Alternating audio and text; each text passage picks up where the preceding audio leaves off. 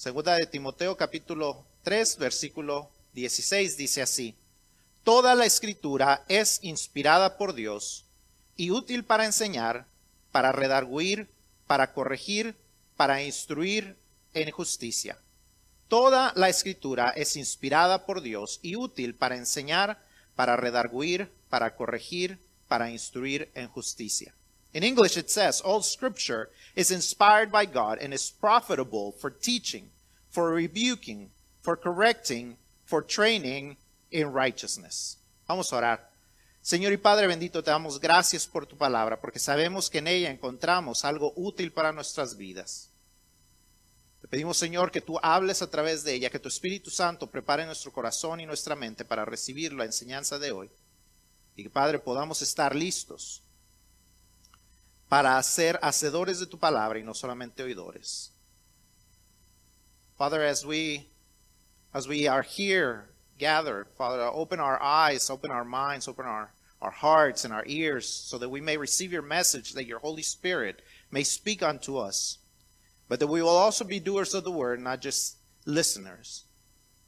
Father, that we pay attention to you and to what you have to say, and that we may understand every single part of your word, that we may use it for our profit, just like it says.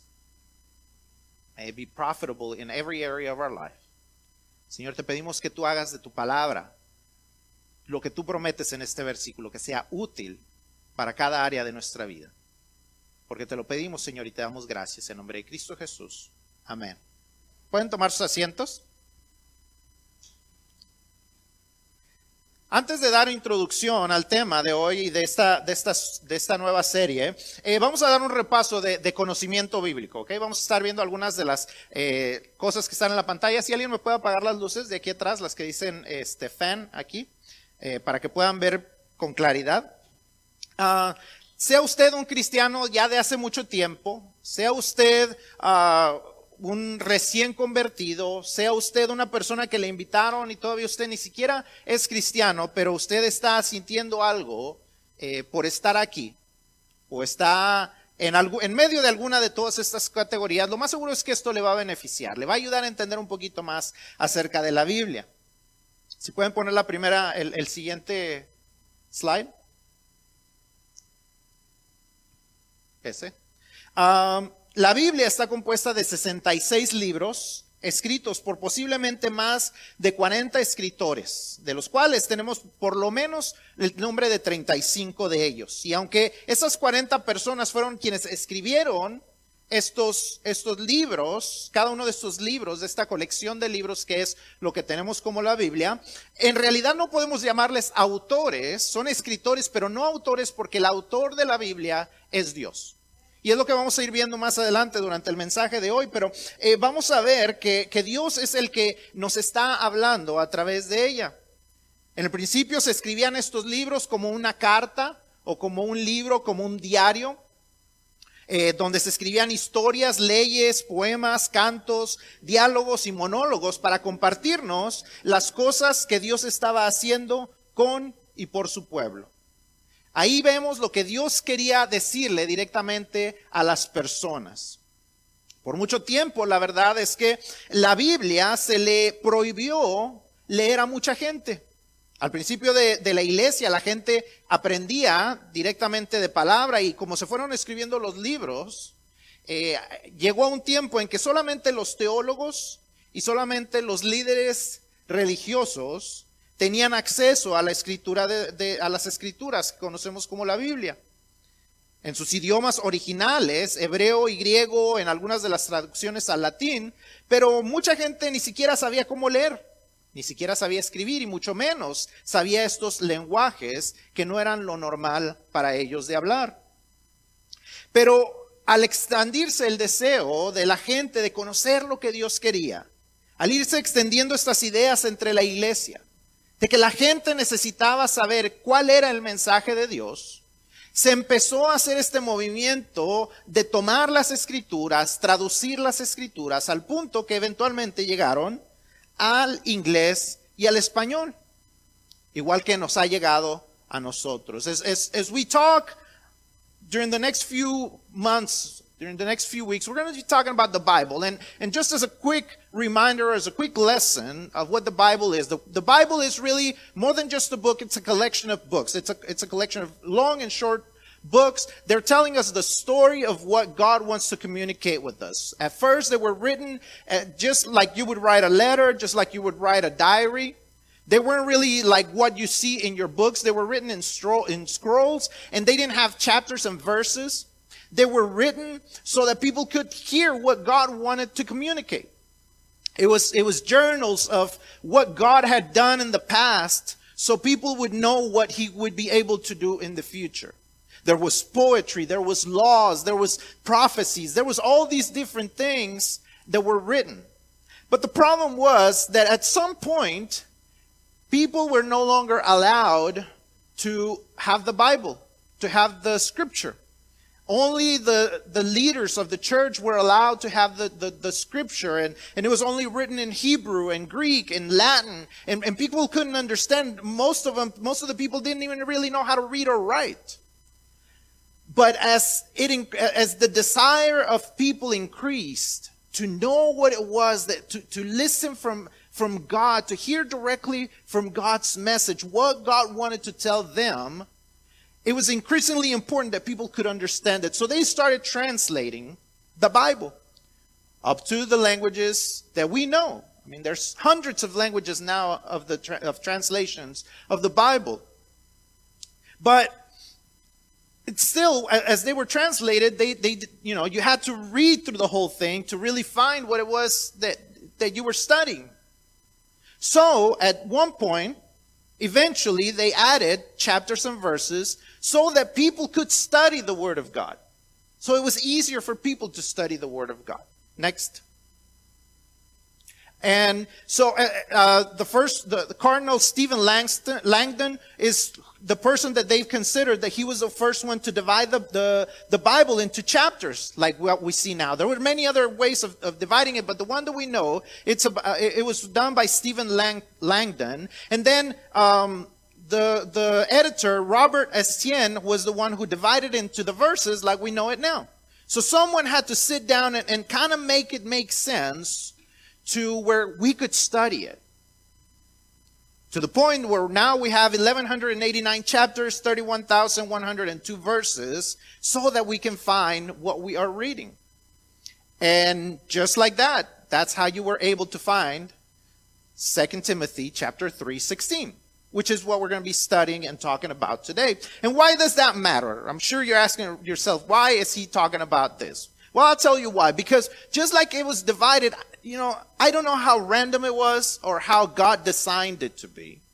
But the truth of the matter is there's something pecu- peculiar about this number, 316. We're going to be starting, uh, uh studying about 1 Timothy 3.16, but you probably heard probably what's the most famous uh, Bible verse, which is, let's see if you know, John 3.16, right?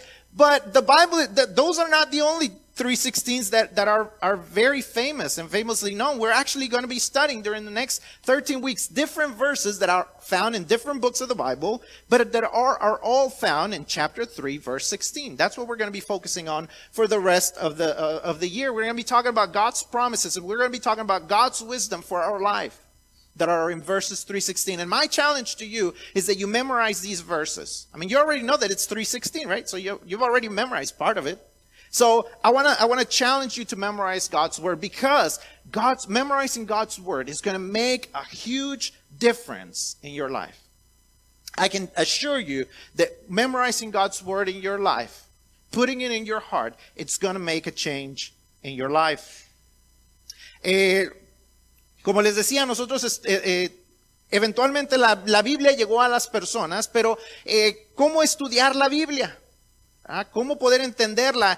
Fue, fue algo que la gente fue, fue adquiriendo al leer la Biblia, pero de repente, bueno, ¿cómo buscamos? ¿Dónde leímos la última vez y cómo llegamos? Entonces, alguien eventualmente dividió la Biblia como la conocemos en capítulos, se llamaba Stephen Langdon. El cardenal Stephen Langdon es considerado como el primero en dividir la Biblia en capítulos como la conocemos ahora. El editor Robert Estienne fue quien la dividió en versículos como la conocemos ahora, de tal manera que tenemos 1189 capítulos y 31102 dos versículos que nos ayudan a encontrar las citas que conocemos. Y entonces podemos, si yo les digo, segunda de Timoteo 3:16, usted puede encontrarla gracias a hombres que hicieron este trabajo. No sé qué tan inspirado fue, no sé exactamente cómo fue que llegaron a estas conclusiones de llegar y dividirla de esta manera, pero lo que sí sé es que estas, divisiones nos ayudan a estudiar la palabra de Dios, el mensaje de Dios para cada uno de nosotros. Y eso nos lleva a la introducción de la serie. Durante las próximas 13 semanas, lo que vamos a estar viendo durante el resto del año, vamos a hacer tres versículos, 13, perdón, distintos versículos que tienen algo muy peculiar en común, que todos están en diferentes libros, pero todos tienen la cita 316. Tenemos segunda de Timoteo 3.16 en este momento. ¿Y, cuál es el, versículo más famoso o uno de los primeros que nos memorizamos cuando nos acabamos de convertir? Juan 3.16, ¿verdad? Y no son los únicos, como les digo, hay, más de 13, pero nos vamos a, enfocar en 13 versículos que nos hablan acerca de... Ah, de lo, que, de lo que Dios quiere darnos, de la sabiduría para nuestra vida, sabiduría que podamos usar en toda nuestra vida. Cada uno de estos versículos nos ayudará a vivir una vida agradable a Dios y bendecida por Él. Si ponemos en práctica lo que vamos a estar aprendiendo, yo le puedo asegurar que su vida será bendecida y será de bendición para otros. No porque yo se lo diga, no porque haya algo mágico en el 3.16, sino porque simplemente todo lo que hay en la Biblia, si lo vivimos, será de bendición para nosotros y seremos de bendición para otros. Las promesas de Dios son así. Vamos a estar hablando durante los próximos tres meses acerca de que de las promesas de Dios para nosotros. Vamos a aprender acerca de cómo vivir un cristianismo con un compromiso total. Vamos a ver versículos que nos recordarán la hermosura de, de la Navidad en diciembre. Y después vamos a ver algunos versículos que nos hablarán acerca de cómo comenzar un nuevo año de la mejor manera. Yo le puedo asegurar que Dios es un Dios que no miente, no, es un Dios que siempre cumple lo que promete. Eso es la verdad. Así es que lo que vamos a estar estudiando, seguramente si usted está dispuesto, está comprometido a vivirlo, será de transformación para su vida. No porque yo sea un gran predicador, sino porque Dios da poder a su palabra. Dios nos da grandes instrucciones en su palabra y si la ponemos en práctica, nuestras vidas serán transformadas, nuestras vidas serán mejoradas. So as we study God's word, we're going to find out in, in these verses of, of, of 316 that are found in, in, in individual books that are 316, we're going to see that God wants to speak to us. He wants to give us his instructions for, for our blessing and for us to become blessings for others. That's what his promise is. It's not because we deserved it, but because he, that's, that's the kind of God he is. He's a God that does not lie. He's a God that does not break promises, but he's a God that keeps his promises. And he has promised that he will bless us if we're willing to listen to his word. And as we're going to be studying today, we're going to see how he's going to do that. He's going to be talking, we're going to be talking during the next three months about God's promises for us. We're going to be talking about how to live a, a a total commitment with God. We're going to be talking about Christmas and we're going to be talking about uh, how to start a new year. All those in verses that start with 316. So that's why my challenge is to memorize these 13 verses. Yo quiero animarle, yo quiero retarle a que usted memorice estos 13 versículos durante las próximas 13 semanas. Ya se aprendió el 3.16, ya va de gane. ¿Okay? Así es que de manera introductoria ahí veremos el versículo que nos recuerda el origen de la autoridad de la Biblia. Porque si no reconocemos que la Biblia tiene autoridad sobre nuestra vida, de nada va a servir los, los otros 12 mensajes. Es importante que creamos que la Biblia tiene la autoridad de decirnos lo que debemos de hacer, cómo debemos de hacerlo. De lo contrario, no la vamos a obedecer. Es más, no podemos decir que creemos que la Biblia es verdad. Mucha gente dice, eh, la, no, sí, lo que dice la Biblia es verdad. No podemos decir que la Biblia es verdad si no la vivimos. Es más, yo me atrevería a decir que no podemos decir que Dios es verdad si no estamos dispuestos a leer su Biblia y a obedecerla. No podemos decir que somos cristianos si no estamos dispuestos a obedecer lo que dice la Biblia. Tan simple y sencillo como eso. Por eso nos cuesta trabajo vivir la vida cristiana, por eso nos cuesta trabajo madurar, porque no creemos verdaderamente lo que dice la Biblia. Y vamos a estar leyendo cómo la Biblia tiene autoridad para nosotros. Ahora, ¿de dónde obtiene la Biblia su autoridad?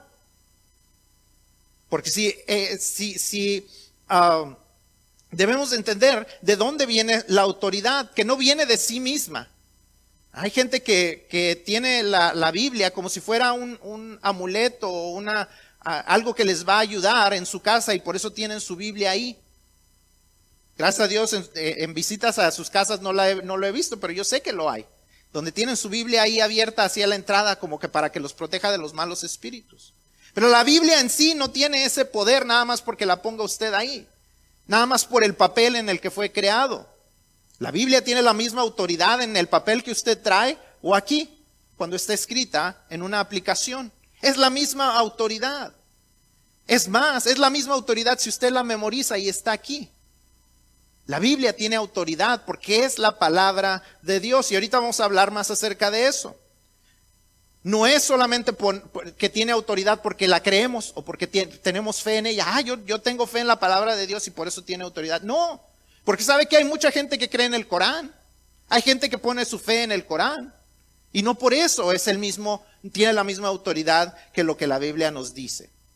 You see, we're going to be talking about the authority. Today we're going to be th- talking about the authority of the Bible because if you don't believe that the Bible has authority over your life, it is completely pointless for me to pre- preach anything else.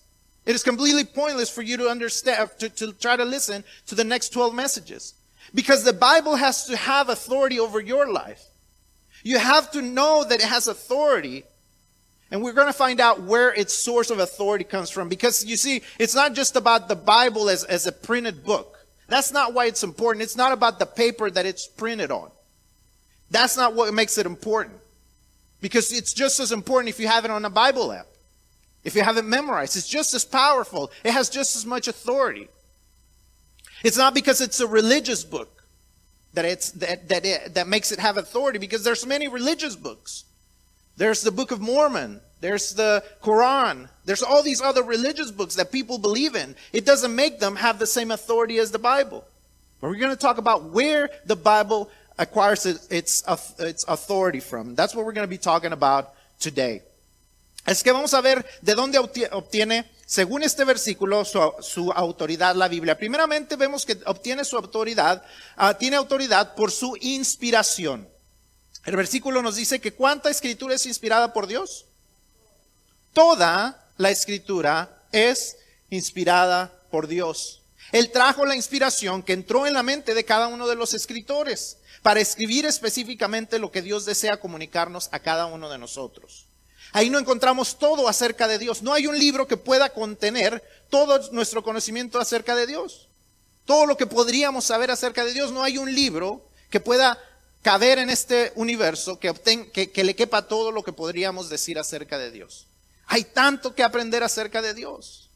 No podríamos escribirlo, pero lo que sí, sí tiene la Biblia es lo que Dios quiere decirnos a nosotros, lo que Él sabe que es necesario que nosotros sepamos.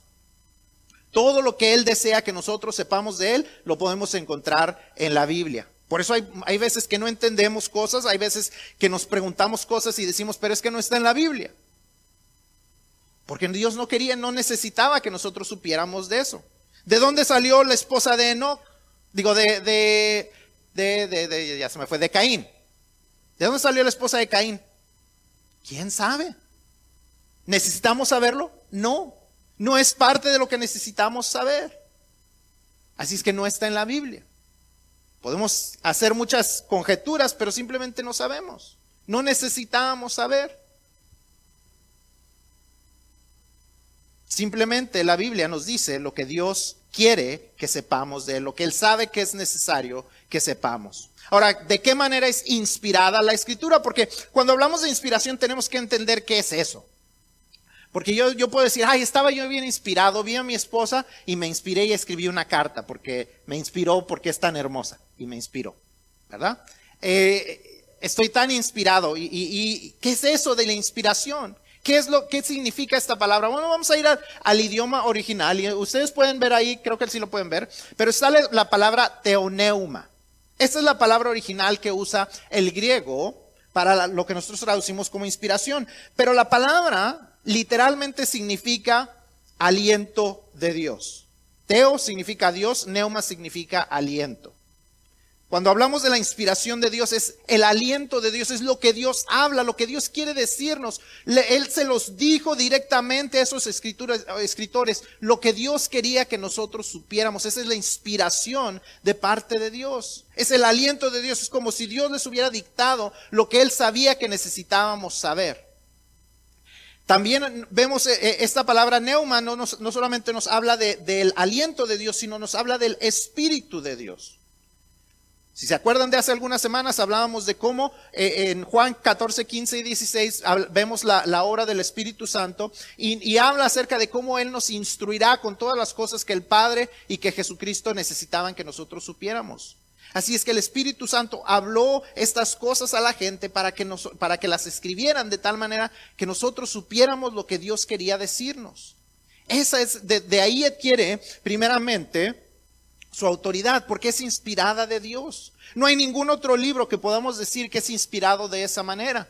Podríamos decir que hay muchos libros que son inspirados por la idea de Dios, podríamos decir que hay muchos libros que son inspirados por la palabra de Dios, pero no hay un libro que sea literalmente el aliento de Dios, el Espíritu de Dios, hablando directamente a nosotros. As we talk about the authority of the Bible, it, it, acquires its authority first by inspiration. It says that all scripture is inspired by God. All scripture is inspired by God. Now, what does that mean? What does it mean to be inspired?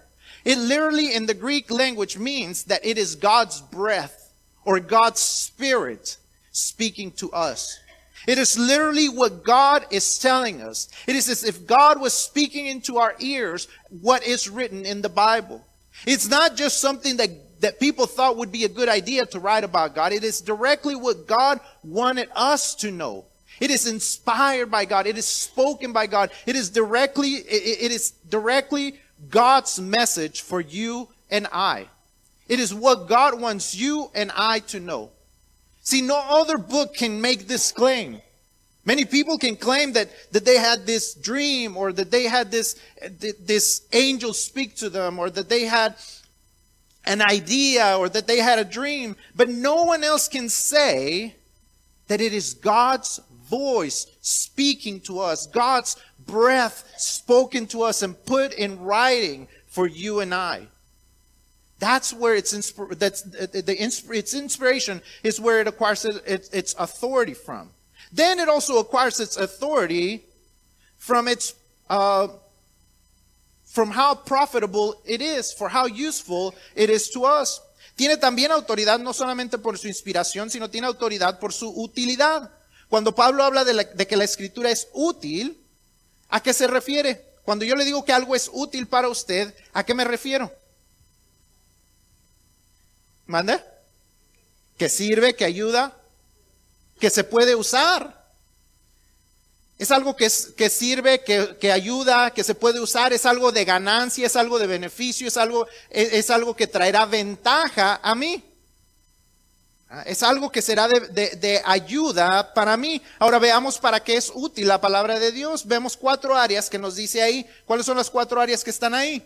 Dice, y es útil para enseñar, útil para redarguir, útil para corregir, útil para instruir en justicia. Vamos a ver qué significan cada una de esas cuatro cosas, porque es importante que entendamos qué significan esas cuatro cosas, porque a veces creemos que la Biblia es simplemente un libro de historias o un libro de leyes, un libro de reglas. Eh, dice primero que la Biblia es útil para enseñar. Y esta palabra nos habla acerca de que son enseñanzas que son aplicables para nuestra vida. Dios no nos da cosas para nada más porque sí, siempre hay una razón, aun cuando no lo sabemos o no lo entendemos. Estamos, eh, eh, vemos esta, esta idea de, de por qué Dios decía que no comieran ciertas cosas, que no comieran ciertos alimentos, que no vistieran cierta ropa.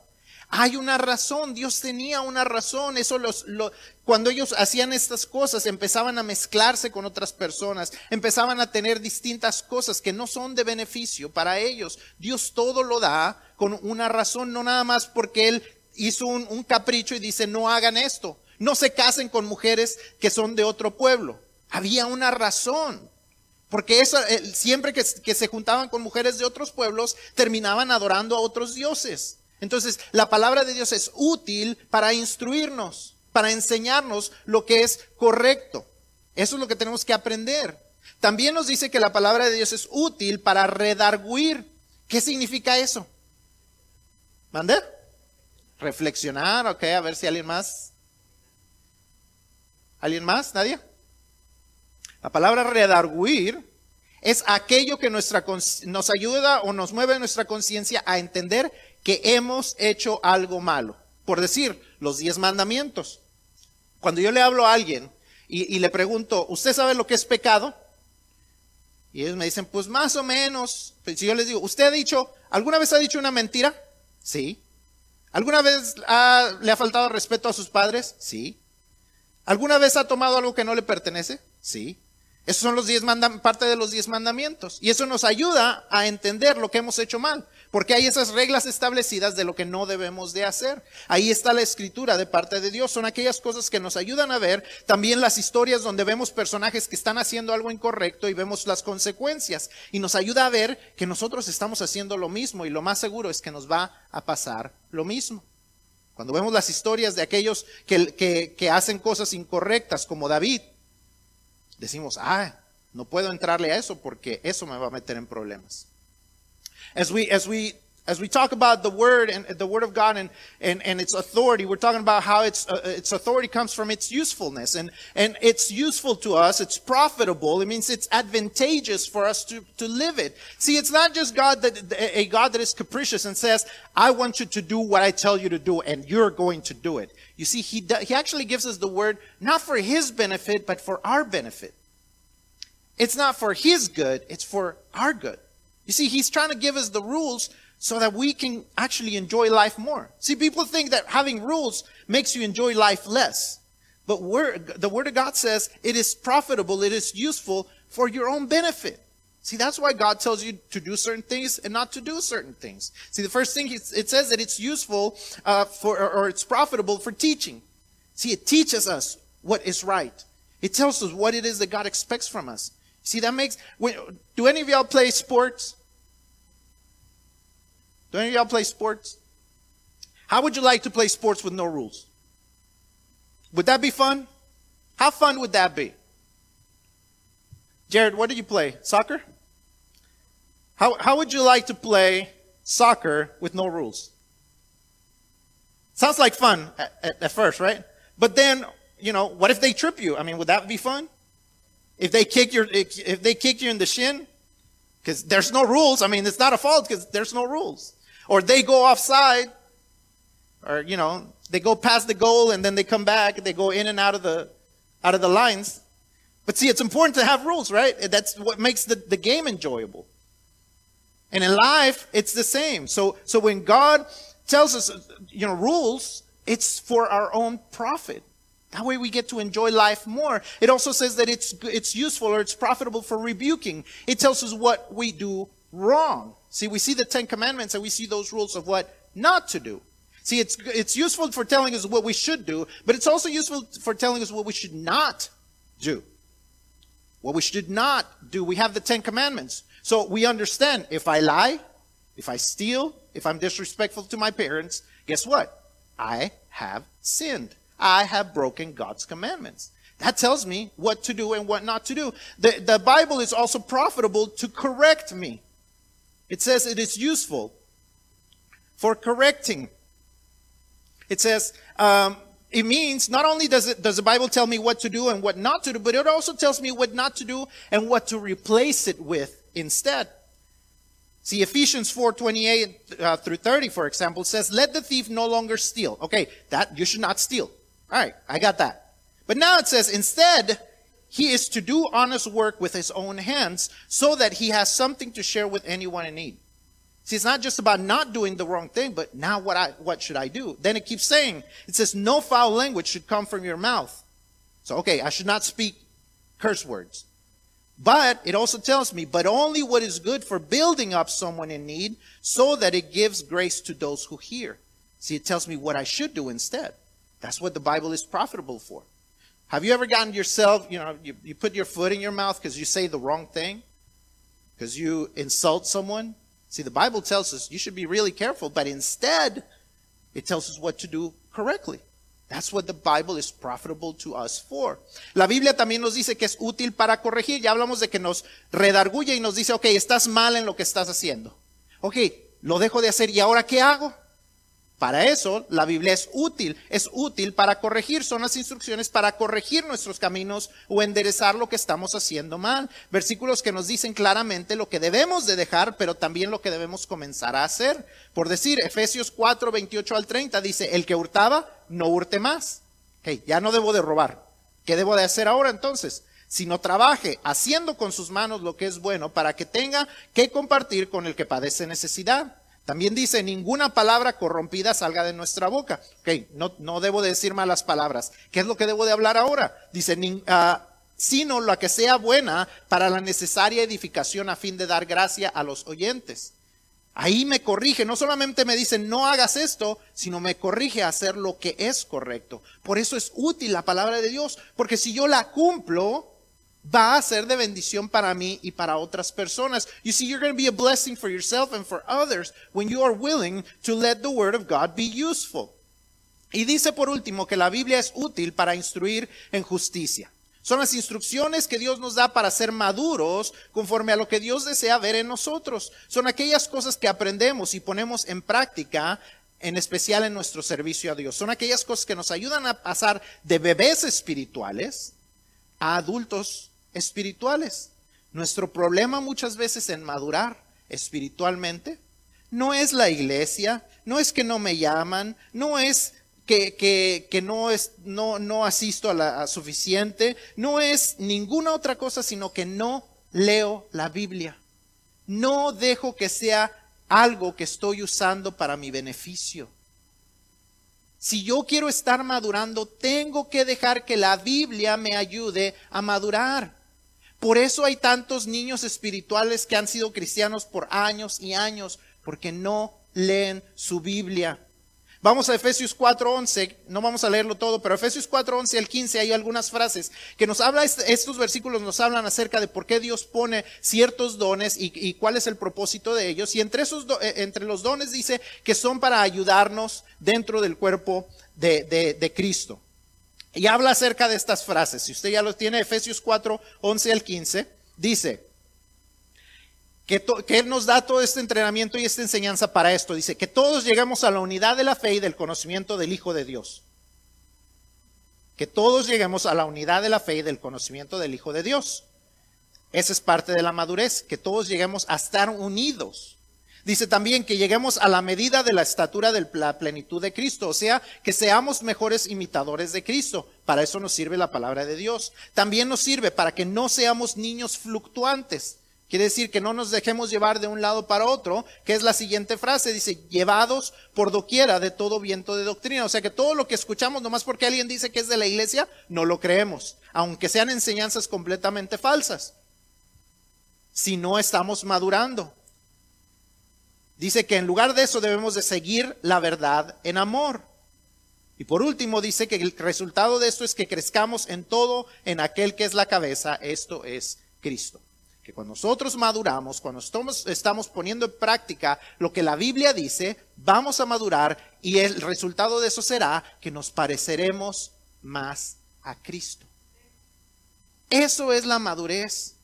La madurez no es que, me aprenda más de la Biblia, no que esté mal. Yo, yo lo estoy animando a que se aprenda más la Biblia, a que la estudie más. Pero la madurez no es tener más cargos en la iglesia. La madurez no es tener títulos dentro de la iglesia, la madurez no es saber más de la Biblia, la madurez es que nos parezcamos más a Cristo. Eso es la madurez espiritual.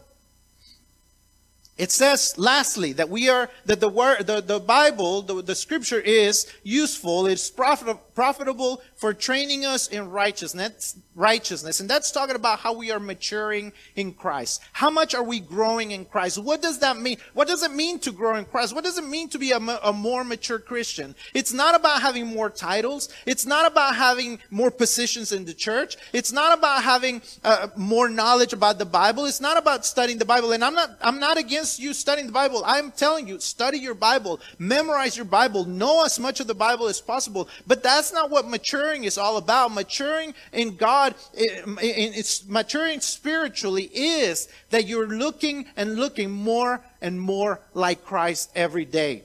As we read Ephesians 4 11 through 15, and it talks to us about how we help one another within the body of Christ, it gives us what it is that is the result.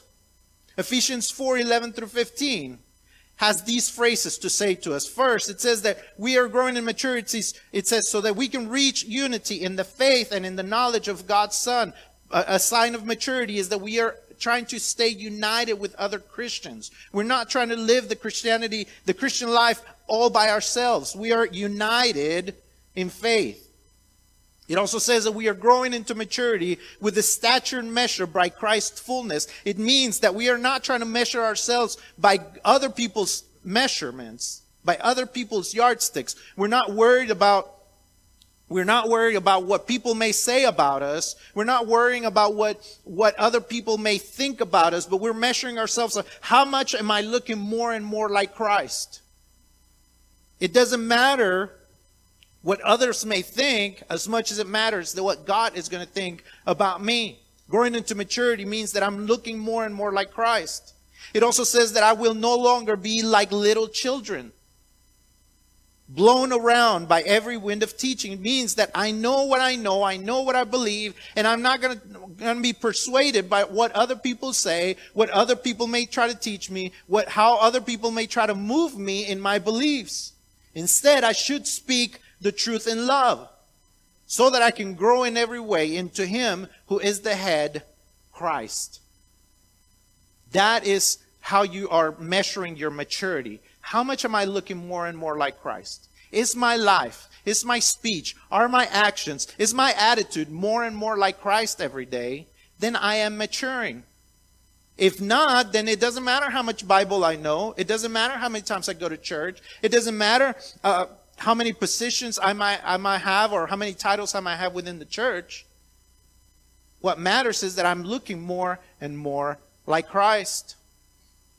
Cuando ponemos en práctica estas cosas y no nos dejamos llevar por cualquier idea o nueva enseñanza, ni nos dejamos atraer por otra iglesia o denominación porque hemos madurado y nos hemos arraigado a lo que creemos o en, a en quién creemos y a dónde creemos. Tenemos que hacer raíces. ¿En qué creo? ¿Qué son las cosas que creo? ¿Qué son aquellas cosas que voy a creer y que de las cuales nadie me va a mover? ¿En quién he creído? Yo he creído en Dios, yo he creído en Cristo como mi único Salvador, como mi único y suficiente Salvador y aquel que transforma mi vida y que me va a ayudar a ayudarles a otros para que sus vidas sean transformadas también. ¿Dónde he creído? Esta es mi iglesia, este es el lugar donde voy a ser fiel, este es el lugar donde yo le voy a ser fiel a Dios y donde voy a servir sin importar que sean las cosas que vea a mi alrededor. Si esta es una iglesia que eh, verdaderamente está enseñando lo que la Biblia dice, este es el lugar donde tengo que arraigarme. Madurar espiritualmente significa que soy yo quien animo a otros, no solamente esperando que otros me estén animando a mí. Madurar espiritualmente es que conozco lo que la Biblia dice y lo estoy tratando de vivir. Para eso tiene utilidad la Biblia, pero si no la leemos, ¿de qué nos sirve? La Biblia es solo tan útil como nuestra lectura de ella. La Biblia no es útil, como les digo, abierta en una mesa en el hogar, como si fuera un amuleto. La Biblia es útil, abierta a nuestros ojos, leída, entendida, meditada y aplicada en nuestras vidas. Yo tengo una máquina para cortar el pasto. Y esta máquina es una máquina pesada. Es una máquina que cuesta, trabajo cargarla. Es una máquina con un motor grande. Y si usted la trata de empujar, le va a, costar mucho trabajo. Pero tiene dos palanquitas que si usted las aprieta, se mueve solita. Usted ni le tiene que empujar, usted nomás la, la maneja, porque se mueve solita. Y muchas veces la vida cristiana la vivimos con toda la dificultad y le estamos empujando y hacemos todo esto cuando Dios nos ha dado el poder nada más de apretar las palanquitas a leer su palabra. Y sería mucho más fácil vivir la vida si usáramos el poder de Dios que nos da en su palabra. Si maduráramos de la manera que Dios quiere que lo hagamos, a leer y a poner su palabra en, en práctica. La Biblia es solo tan útil para nosotros como estemos dispuestos a aprenderla y a practicarla. Ahí es donde encontramos lo que Dios, la, la, autoridad que la Biblia tiene para nosotros y para las cosas que suceden alrededor de nosotros. You see, the Bible is only as useful as you are willing to make it useful in your life. See, I have this lawnmower. It's a self-propelled lawnmower. If you know what that means, it means that it moves on its own. Okay? You just pull the levers and it moves on its own. You don't even have to push it. You just kind of drive it around. But you see, if you don't push those levers, it can be the best lawnmower, the best self-propelled lawnmower. But guess what? It's going to be real heavy if you try to push it on your own. If you don't push those little levers, if you don't pull on them, guess what? It doesn't matter how powerful it is, how great it is, it's going to be hard to push it. And in life, life is going to be the same way. Life is going to be hard to move it, not because it's hard on its own, but because we make it hard. Because we have the power of the, of the Word of God and we don't use it. That's why it's important that you read it, that you meditate on it, that you pra- put it into practice, that you live it out in your life, because that's what's going to give you power because it's God's word. Remember, it's what we just talked about. It's God's word for you and me. It is His message directly to you and me. When He was, when, when He was thinking about what to be written, He was thinking about you and me. Can you imagine that? That God was thinking about you and me. The God of the universe thinks about you individually. El Dios del universo piensa individualmente en usted y en mí. De tal manera que está hablándonos a usted y a mí. Y ahorita más adelante vamos a ver lo que eso significa, que es lo siguiente, que la Biblia tiene autoridad por sus resultados, tiene autoridad por su inspiración, tiene autoridad por su utilidad, pero también tiene autoridad por sus resultados. La Biblia tiene autoridad porque sirve. Si usted, si usted conoce de, de anuncios de comerciales, usted se ha dado cuenta tal vez que uno de los slogans de las camionetas Ford es, son lo mejor en Texas. ¿Por qué dicen que son lo mejor en Texas? Porque lo han comprobado. Las camionetas Chevrolet y las camionetas Dodge pueden tener una calidad muy similar, pero Ford no se ha dejado vencer. Son lo mejor en Texas. ¿Por qué? Porque han continuado demostrando que son lo mejor. De la misma manera, la Biblia tiene autoridad porque año tras año, década tras década, siglo tras siglo y milenio tras milenio, ha demostrado que el mensaje de Dios es verdadero, es aplicable y es de bendición. Y obtiene su autoridad porque da resultados, porque vivirla da resultados. Cuando nos todo lo que la Biblia nos enseña está dan, da, resultados si estamos dispuestos a vivirlo. Yo no conozco una persona que ha estado pues, que, que ha puesto en práctica las enseñanzas de cómo amar a Dios y cómo amar al prójimo, de cómo cuidar de su familia, de cómo cuidar de su cuerpo, de cómo manejar sus finanzas, de cómo trabajar con calidad, que pueda decir, eso no funciona. Aún en los personajes bíblicos, si usted lee acerca de Job, Job sufrió, pero él seguía las instrucciones de Dios y eventualmente Dios lo recompensó. José sufrió constantemente por sus hermanos, por la esposa de Potifar, etcétera, pero eventualmente Dios lo recompensó. ¿Por qué? Porque se dejó guiar por lo que Dios le decía. ¿Cuáles son los resultados? Vamos al versículo 17 de, de segunda de Timoteo. Los resultados de la palabra de Dios dice que la, palabra de Dios es útil para hacer todas estas cosas a fin de que el hombre de Dios sea perfecto, enteramente preparado para toda buena obra. Somos perfeccionados, somos completados. Dios nos equipa y nos prepara completamente para cumplir el propósito para el cual hemos sido creados. Y ese propósito lo encontramos en Efesios 2, capítulo 10. Dice, porque somos hechura suya creados en Cristo Jesús para buenas obras, las cuales Dios preparó de antemano para que anduviésemos en ellas. Dios nos creó y nos ha salvado por medio de Cristo Jesús con el propósito de que seamos su obra maestra, su poema, es lo que esa palabra de, hechura suya eh, es en el griego. Es su obra maestra, que hagamos las buenas obras, aquellas cosas que demuestran su carácter por medio de nosotros. Fuimos creados con ese propósito y cuando seguimos sus instrucciones podemos vivir nuestro propósito a plenitud. Podemos vivir sabiendo que no somos un accidente. Podemos vivir sabiendo que no somos un desperdicio. Podemos vivir sabiendo que no somos alguien sin importancia. Dios me hizo con un propósito. Dios pensó en mí de antemano, dice que Él pensó en mí y puso buenas obras para que yo las cumpliera. El Dios del universo, cuando creó el universo, cuando pensó, pensó en crearme a mí para que yo hiciera las cosas y me las puso para que, ya me las puso, como diríamos, de apechito, para que yo las hiciera. El Dios del universo pensó en mí y pensó en ti. Ya te dio las instrucciones. Vive tu propósito. As we, as we talk about the, the Bible having authority, it has authority because of its results. Because it works, because it's true, because if you live it, because if you're willing to obey it, because if you do your best, it's going to work out for you. We see the results on the next verse on, on second Corinth, on second Timothy verse, uh, chapter 3 verse 17. It says, so that, see the, the word of God is profitable for you, so that you're, so that the man of God, so that the woman of God, so that the, the child of God may be complete, equipped for every good work.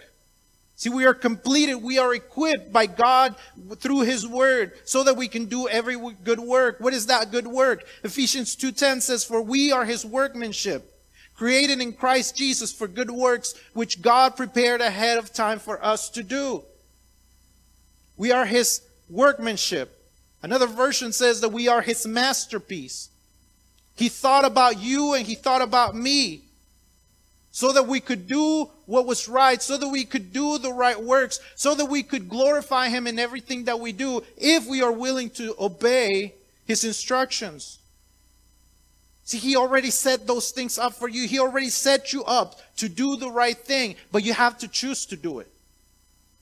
He already made you. He thought about you. He thought about the things that He would want you to do, the things that He would equip you to do. He thought about you individually. You are not an accident. You are not wasted space. You are not uh, unimportant. God, the God of the universe that created everything that you see and everything that you don't see, thought individually about you. Question is, what will you do with that? What will you do with His Word? See, that's where you find wisdom. That's where you find what He wants us, wants us to do for, for our lives. It has authority. The, the Word of God has authority because of inspiration, because of its usefulness, and because of its results.